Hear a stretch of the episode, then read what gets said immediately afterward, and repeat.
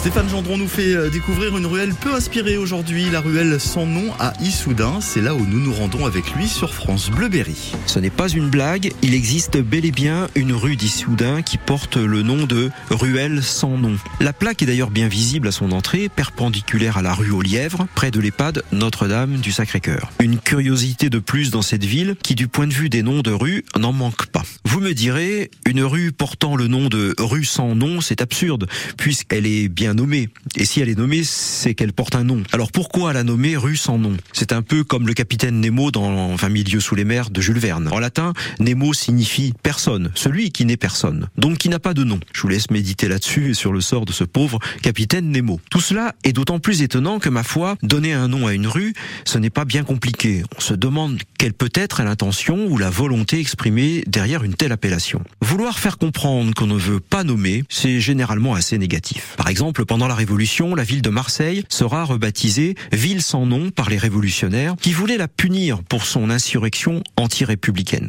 Dans son roman, intitulé La rue sans nom, paru en 1930, Marcel Aimé met en scène une rue misérable et habitée principalement par des ouvriers, des immigrés italiens, maçons ou terrassiers. Et dans les expressions familières, dire d'une situation qu'elle est sans nom, c'est vraiment appuyer sur son caractère inqualifiable. On dit c'est une injustice sans nom ou euh, une, une escroquerie croquerie sans nom, par exemple. Alors il est possible que la ruelle sans nom d'Issoudun ait désigné une pauvre rue, une rue misérable qu'on ne saurait qualifier, ou plutôt qu'on a qualifié tout en exprimant l'impossibilité justement de la qualifier. Mais il faudrait que cela se vérifie ailleurs, car il en existe d'autres. La rue sans nom à Favrol, en Eure-et-Loire, à Beuvry dans l'Aisne, à Marly dans le Nord, etc. Une petite dizaine de rues sans nom en France qui font parfois réagir les riverains, mécontents d'habiter une rue dont le nom est vécu généralement comme une véritable punition.